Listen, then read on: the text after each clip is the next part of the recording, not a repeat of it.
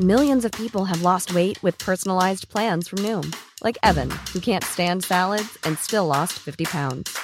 Salads, generally, for most people, are the easy button, right?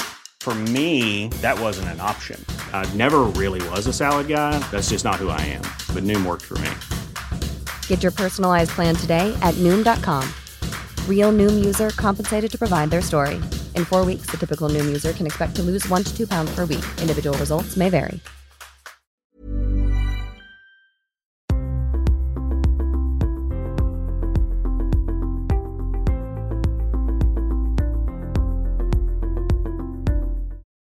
Stéphanie, vous êtes journaliste, productrice, réalisatrice pour la télévision et également l'auteur de Mal de mère. Ce livre traite d'un sujet tabou, le regret d'être mère, et raconte l'histoire de neuf femmes qui ont bien voulu témoigner. Dans ce livre qui ne juge personne, vous prenez soin de raconter l'histoire de ces femmes et le contexte dans lequel elles deviennent mères, ce qui est capital dans la compréhension de ce qu'elles ressentent. Vous distinguez notamment le regret de la fonction maternelle, de l'amour pour un enfant, qui ne sont pas la même chose. Vous évoquez au début de votre livre la pression sociale sur le corps des femmes, exercée depuis des siècles. J'ai noté cette phrase tirée de votre livre et qui était affichée dans les rues de France dans les années 40. Je cite Une femme coquette sans enfant n'a pas sa place dans la cité. Notre société est-elle encore imprégnée de ces idées sans le dire? Est-ce que vous pouvez retracer brièvement le regard de la société porté sur la maternité tout au long du XXe siècle en France Alors je dirais que la société, euh, la, société a encore peut-être ce, regain, ce relan, comment dire, de, pression sociale sur les femmes. Il y a une pression sociale qui, est toujours présente. Euh, les femmes souffrent de, cet écart vertigineux entre elles et les hommes. Euh, parce qu'elles peuvent faire des enfants, elles. Et, euh, et c'est cette pression qu'elles subissent euh, depuis, depuis toujours en réalité. Hein. mais quand même, le XXe siècle, qui est très, très proche de nous, nous a montré des, moments édifiants, notamment pendant la, Première Guerre mondiale déjà, où les enfants, on les envoyait au, front, où on attendait des femmes, des mères qu'elles les, les, envoient, qu'elles en fassent et qu'elles les envoient au front. Les mères étaient euh, médaillée euh, quand, euh, quand elle perdait des, enfants. Il y a une mère, elle en avait 19, je ne sais plus combien elle en a perdu, mais un sacré, un sacré paquet.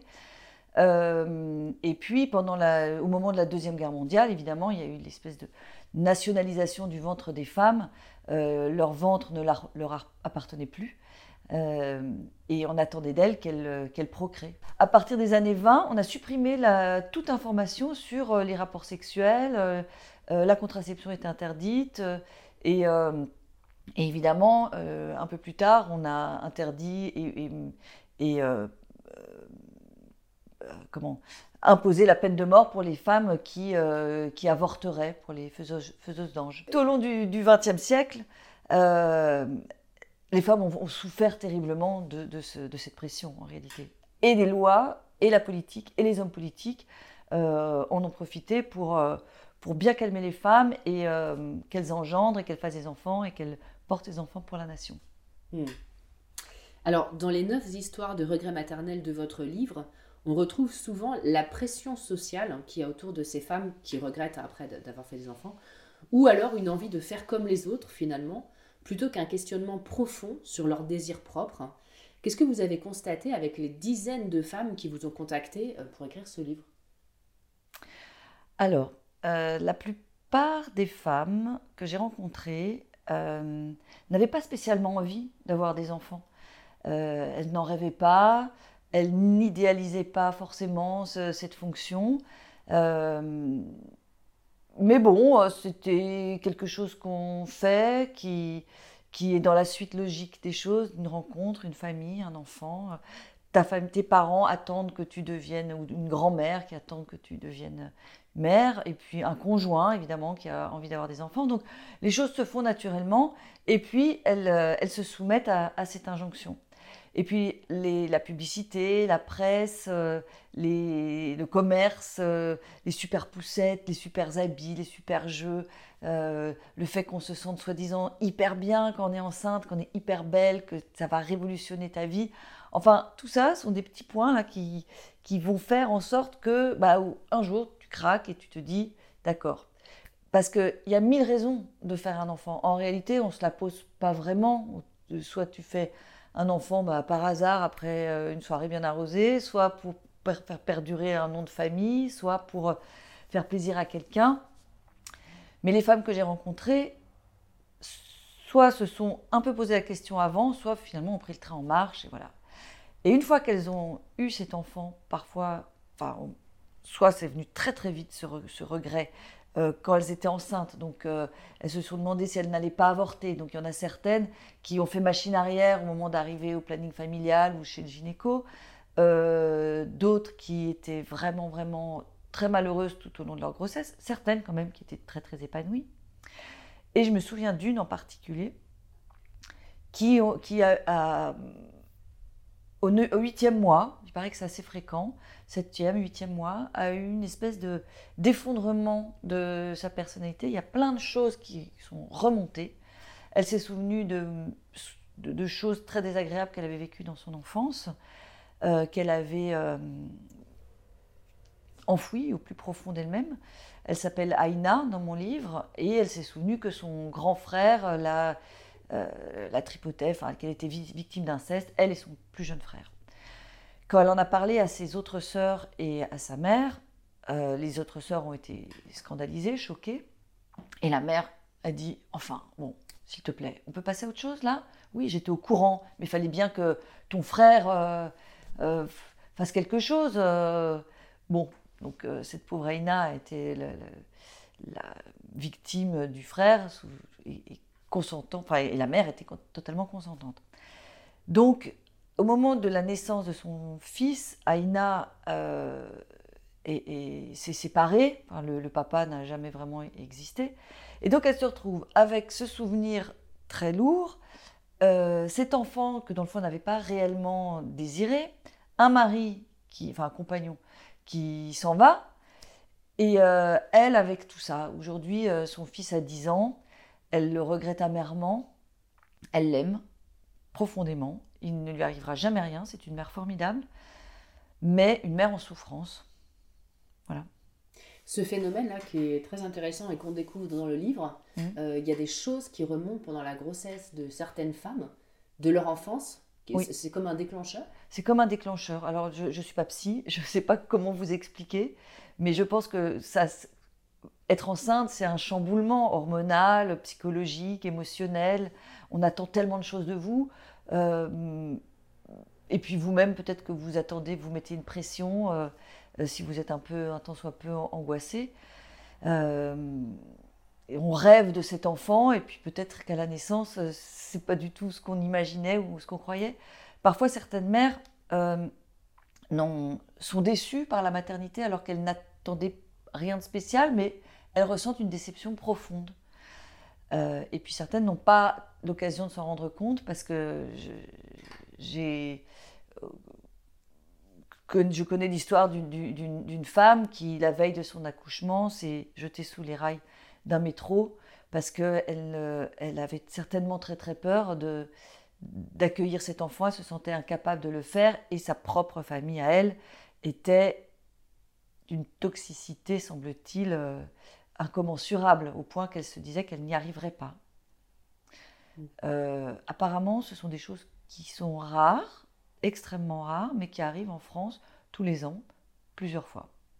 Mm. Euh, dans votre livre, votre gynécologue se confie à vous à un moment sur ces mères qui regrettent d'avoir eu un enfant. Euh, en fait, vous entendez une dame qui pleure dans le cabinet de la gynéco, mm. et quand vous rentrez à votre tour, la gynéco explique, bah voilà, cette, cette femme en fait est en pleine dépression, elle regrette mm. d'avoir eu un enfant. Et donc, euh, votre gynécologue vous révèle qu'elle a trouvé un point commun à toutes ces femmes, la plupart, leur propre mère à elles, ces femmes, étaient dysfonctionnelles. Comment ça s'est manifesté chez les personnes que vous avez rencontrées?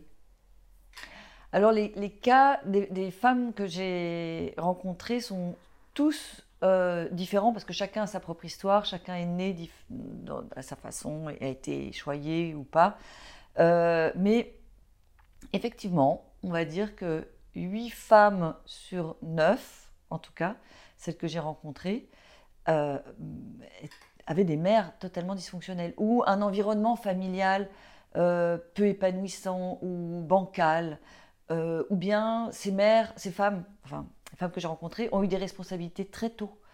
se sont soit occupées de leurs petits frères et sœurs, soit ont dû s'occuper de leur mère, tout simplement, qui était des espèces d'ados attardés qui ne prenaient pas leurs responsabilités, et que c'était ces, gamines à l'époque euh, qui devaient s'occuper de leur mère, aller les récupérer à la sortie du bistrot ou euh, s'occuper d'elles quand elles étaient euh, au fond, au fond du, sachet, enfin déprimées. Ce que j'ai remarqué, c'est que c'était des femmes souvent très responsables, très surinvesties dans leur rôle de mère, comme elles l'ont parfois été avec leur propre mère. Donc évidemment, on ne peut pas euh, être la, mère de sa propre mère, et, du coup, c'est difficile d'être parfois la mère de son propre enfant. En tout cas, ce rôle, elles n'ont pas envie de l'embrasser. Elles sont mal à l'aise avec ce rôle de mère quand ça leur arrive. C'est comme un habit mal ajusté pour elles. Elles ne se reconnaissent pas, elles ne sont pas, sont pas bien. Euh, et peut-être qu'elles n'ont pas eu l'exemple qu'elles, qu'elles auraient dû ou souhaité euh, avoir. Après, c'est pas parce que toutes les femmes qui ont des mères dysfonctionnelles vont regretter leur enfant. Mm. Mais il y a ce point commun dans celles oui, qui regrettent. quand même, pas mal. Mm. Des familles un, peu bancales ou, bien très, très rigides, très réglo, très euh, euh, traditionnelles, très pratiquantes, ou, où il y a parfois faut absolument se marier. Il y a Victoria, par exemple, qui est à la fin du bouquin, euh, dès l'âge de 16 ans, son, mari, son père voulait la marier, alors il lui présentait une ribambelle de, collègues euh, euh, à dîner tous les quatre matins pour qu'elle trouve le bon mari. À la fin, elle est partie avec un, gars le plus vite possible pour échapper à l'emprise de ses parents. donc elle s'est retrouvée très rapidement enceinte, mais c'était pas du tout ce qu'elle voulait. Ce qu'elle voulait, c'était profiter de la vie, et ça lui est tombé dessus. Et voilà. Et puis il y a d'autres mères aussi, qui, euh, comme Sylvie, qui, a dû s'occuper de sa mère, qui s'occupait absolument pas d'elle et qui était complètement défaillante. Euh, ou bien, euh, oui, comme Colline dans le, dans le livre, c'était pas la préférée de la famille. Elle a toujours voulu faire le pitre pour attirer l'attention sur elle. Et puis elle, ce qu'elle voulait, c'était voyager et avoir. Elle avait des grandes espérances dans la vie. Et puis un jour, euh, à 43 ans, à force de lui dire Alors, c'est pour quand l'enfant euh, Il est peut-être temps là, euh, t'as vu, hein, là, il y a l'horloge qui tourne, biologique, et 43 ans, t'es limite ma cocotte. Donc là, elle a craqué, elle a fait Bon, je préfère avoir un enfant que de regretter de ne pas en avoir. Enfin, conclusion. elle a regretté. Elle regrette. À l'instant où on lui a posé l'enfant sur le ventre, elle a su qu'elle avait fait une énorme bêtise. Et pourtant, cet enfant, elle l'adore. Mm. Mais elle n'aime pas être mère. Oui, c'est bien ce qu'on disait au début. Ce mm. Hein. C'est pas la même chose d'aimer mm. son enfant et de, regretter la fonction qui va avec. Oui, parce qu'en en fait, pour elle, pour ces femmes qui regrettent d'être mère, c'est un peu comme le mythe de Sisyphe, c'est-à-dire que inlassablement, tous les jours, elles doivent répéter les mêmes choses. Alors c'est le bain, la douche, le biberon, le, les devoirs, le parc, insupportable le parc, euh, enfin tout ça, et en fait ça n'a pas de sens. Autant certaines mères vont trouver ça super, euh, ce, rythme, et elles vont s'épanouir pleinement dans ces petites choses du quotidien, mais ces mères ne trouvent pas le sens de ce qu'elles font. Euh, du coup, ça les rend très malheureuses. C'est des structures de personnalité aussi. C'est certainement des structures de personnalité et elles, elles agissent comme des robots. Mm. Donc elles font les choses très bien, certainement mieux que d'autres mères qui ne regrettent pas. C'est ça que j'ai noté d'ailleurs. Millions of people have lost weight with personalized plans from Noom, like Evan, who can't stand salads and still lost 50 pounds. Salads generally for most people are the easy button, right? For me, that wasn't an option. I never really was a salad guy. That's just not who I am. But Noom worked for me. Get your personalized plan today at Noom.com. Real Noom user compensated to provide their story. In four weeks, the typical Noom user can expect to lose one to two pounds per week. Individual results may vary. En les rencontrant, c'est que en les entendant parler de leur rôle de mère et de ce qu'elles faisaient pour leurs enfants, à quel point elles se décarcassaient pour leurs gamins parfois, je me suis dit, mais moi, je suis une mère toute pourrie, en fait, à côté. J'oublie mettre la farine dans le gâteau d'anniversaire. Je, enfin, je, je fais pas forcément des, des puzzles de dingue ou euh, aller au parc, ça me casse les bonbons. Euh, mais elles font plein de choses avec leurs enfants. Parce, que souvent, elles l'intellectualisent, mais, mais, souvent, euh, en plus, non seulement elles, regrettent le premier enfant, puis parfois elles en font un deuxième, et parfois un troisième, bah forcément pour répondre aux désirs du conjoint ou de ce que la société veut. Une famille, un papa, une maman, deux enfants, voire trois, voire quatre. Et s'enferme dans... C'est un sacrifice. C'est un sacrifice, oui. Euh, mais dire et réaliser qu'on regrette d'être mère, euh, c'est pas facile. Donc parfois, ces mères ont mis des années avant de réaliser qu'elle que quelque chose clochait, qu'elles n'étaient pas heureuses, qu'elles faisaient des choses pas spontanément ou qu'elles se forçaient à être contentes alors qu'en fait c'était pas trop leur tasse de thé. Et puis c'est euh, au gré des lectures, des échanges, des émissions euh, comme la vôtre très certainement, ou de, de, de, livres, ou de tout simplement réussir à parler peut-être avec un psy, euh, qui ont fait qu'elles ont réalisé qu'elles regrettaient d'être mères. Et le fait de mettre des mots sur leur souffrance, ou de ce qu'elles considéraient comme être un, une anomalie chez elles, leur a fait du bien. Euh, on comprend au fil des témoignages euh, dans votre livre que la privation de la liberté engendrée par le rôle de parent est une des choses qui pèsent le plus mm. euh, aux mères. Comment le vivent-elles en fait cette privation de liberté, ce changement de vie de quotidien? En fait, souvent, les mères que j'ai rencontrées pour ce livre évoquent la privation de liberté, le fait qu'elles ne peuvent plus faire les choses à la, dernière minute comme elles le faisaient avant, euh, d'aller boire un verre avec une copine, de sauter dans un avion euh, pour partir à Honolulu, euh, ou juste, juste rester sur son canapé et bouquiner tranquillement sans se faire enquiquiner par les, pleurs ou les désirs d'un enfant. ça, elle l'évoque régulièrement. Mais en réalité, ce manque de liberté, révèle un, manque, un regret encore plus grand, qui n'est pas celui de l'enfant en réalité, c'est plutôt celui du, moment où elles avaient le choix de décider d'en avoir un ou pas. Et ça, c'est vertigineux pour elles. Euh, parce que dans la vraie vie, est-ce qu'elles auraient sauté dans un avion pour aller à Honolulu comme ça euh, Est-ce qu'elles auraient fait des choses un peu dingues euh, Non, pas forcément. donc en fait, elles s'en veulent. Hmm. souvent, il y en a souvent, enfin souvent non, mais il y en a quelques-unes qui m'ont dit je me suis fait un enfant dans le dos toute seule. Je m'en veux terriblement. Vous évoquez également le fameux instinct maternel hmm. qui ne vient jamais chez certaines femmes. Qu'est-ce que cet instinct maternel finalement et, est-ce qu'il existe vraiment? L'instinct maternel n'existe pas. Et Elisabeth Badater l'a très bien raconté dans les années 80. Elle en parle très très bien. Euh, c'est une construction mentale, sociétale. Euh, euh, évidemment, on peut parler du lien, de la, du, sentiment de, qu'on a avec son enfant. La plupart des femmes, au moment de la naissance, ressentent une espèce d'élan, d'amour, de lien, comme un petit fil invisible qui va se faire autour de leur enfant et, voilà, qui ne se détruira jamais. Et ça, c'est dans le meilleur des cas et c'est formidable quand ça vous arrive. Est-ce qu'on peut parler d'instinct maternel? Je ne sais pas. Euh, en tout cas d'attachement, oui. En revanche, les femmes que j'ai rencontrées ont, ressenti pour certaines une, une, bouffée énorme d'amour pour leur enfant, mais pas forcément de lien. Il a fallu le construire au fur et à mesure. Euh, une des femmes de, mon livre, euh, qui avait la particularité d'avoir été euh, abandonnée quand elle était bébé et adoptée à l'âge de un an et demi, deux ans par une famille française. Elle a, elle, donc pendant un an et demi, elle a elle était élevée dans un, foyer, enfin un, orphelinat où c'était pas super, où on s'occupait vaguement d'elle, on, la changeait, on, lui, on la nourrissait, et puis il n'y avait pas de lien euh, spécifique. C'est seulement quand elle a eu des parents un an et demi plus tard qu'un lien s'est fait. Quand elle a eu son enfant, elle, elle s'en est occupée, mais comme d'une mère poule. Elle passait sa vie chez le médecin. Il fallait que son enfant aille bien, qu'il ait bien mangé, qu'il dorme bien. Euh, voilà.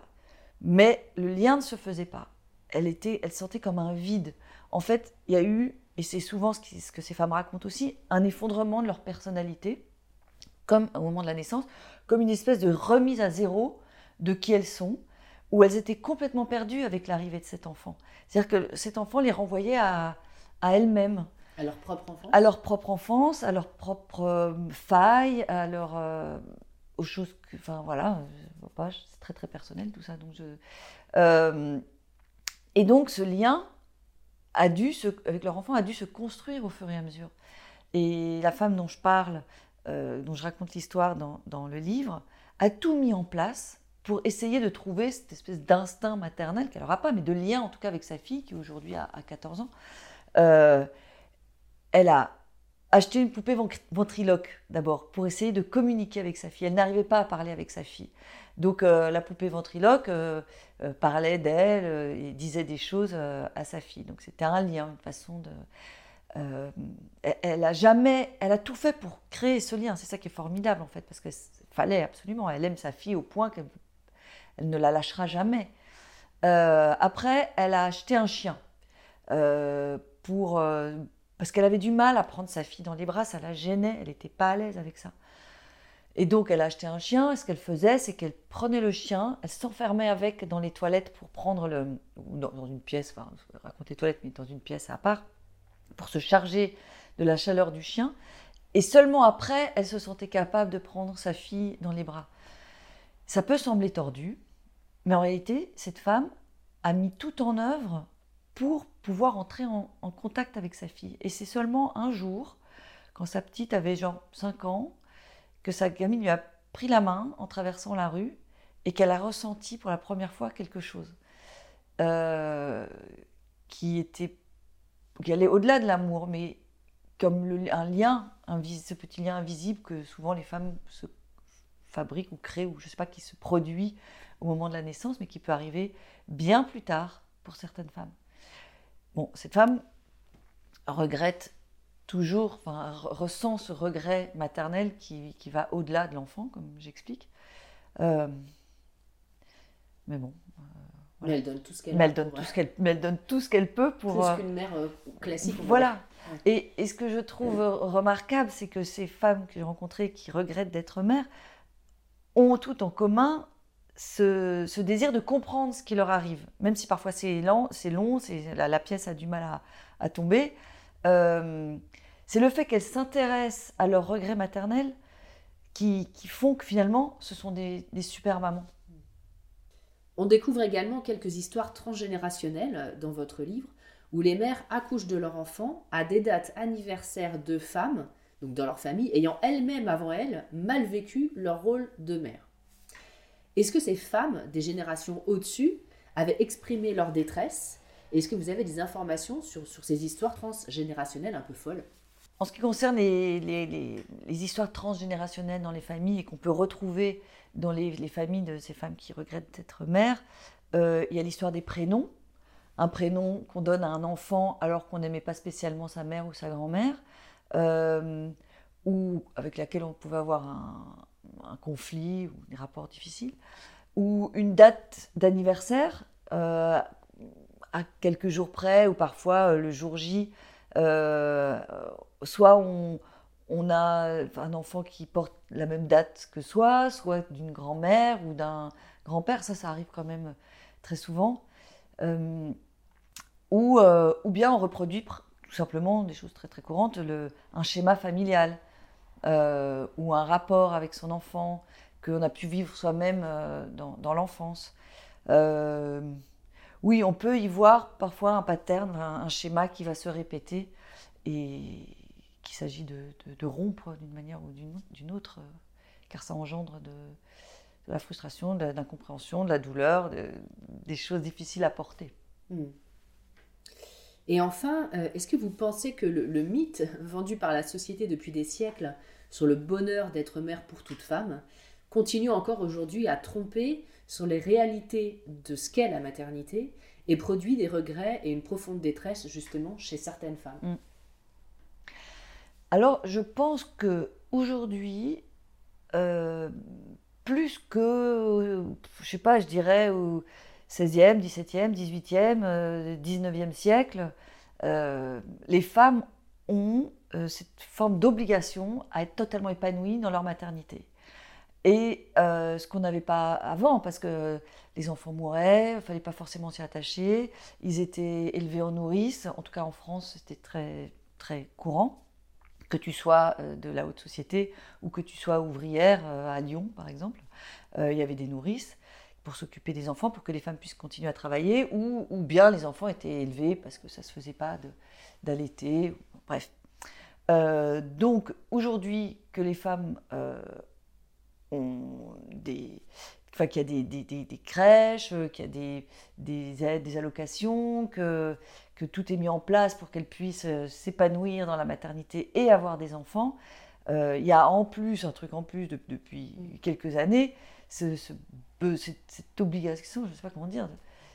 La maternité, c'est formidable. La dernière poussette géniale, le, les, jeux, les, petits vêtements, euh, l'épanouissement, les cours de ci, de ça. Euh, euh, bon, bah, c'est très chouette quand tu le vis bien, mais quand, quand en réalité tu te dis mais non en fait en fait je veux pas tout ça je me sens pas bien par rapport à ça je, suis déprimée je me sens moche je me sens grosse je me sens comme ci ou comme ça bah, ça aide pas parce que il y a des articles qui, qui aident les femmes à, se reconnaître un peu dans, dans, dans, dans, cette difficulté à avoir un enfant, mais c'est un tel chamboulement que ça se passe pas forcément bien. Il faut pouvoir l'entendre. Et puis il y a aussi la pression, au-delà de la société, il y a souvent la pression familiale. Oui, et puis. Des parents, des grands-parents. Et la, la, pression familiale qui dit Tu vas voir, ça va très bien se passer, mais non, mais sois patiente, mais non, c'est rien, tu verras bah, pour certaines femmes, elles ne verront rien du tout parce que en fait, euh, ça ne se passe pas et elles ne sont pas heureuses dans, cette situation. La particularité du regret maternel, c'est qu'il ne faut pas le confondre avec le baby blues qui passe. Le regret maternel, en tout cas de ce que j'ai pu en voir et de ce que j'ai pu lire euh, euh, de, des sociologues, c'est qu'il reste à vie. Un mot de la fin?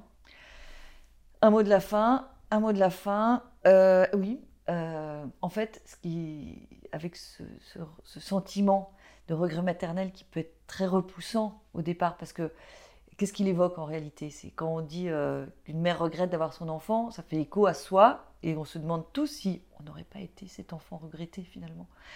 donc évidemment, ça peut être perturbant, mais ce qu'il faut retenir surtout, c'est que ces femmes qui regrettent d'avoir des enfants, aiment leurs enfants absolument, ce qu'elles n'aiment pas, c'est la maternité, et qu'il faudrait à tout prix que ce sentiment de regret rentre dans euh, le, panthéon des, des sentiments de la maternité, des sentiments qu'on traverse, donc euh, traverser le regret euh, comme, comme autre chose. Merci beaucoup Stéphanie. Bah, de rien.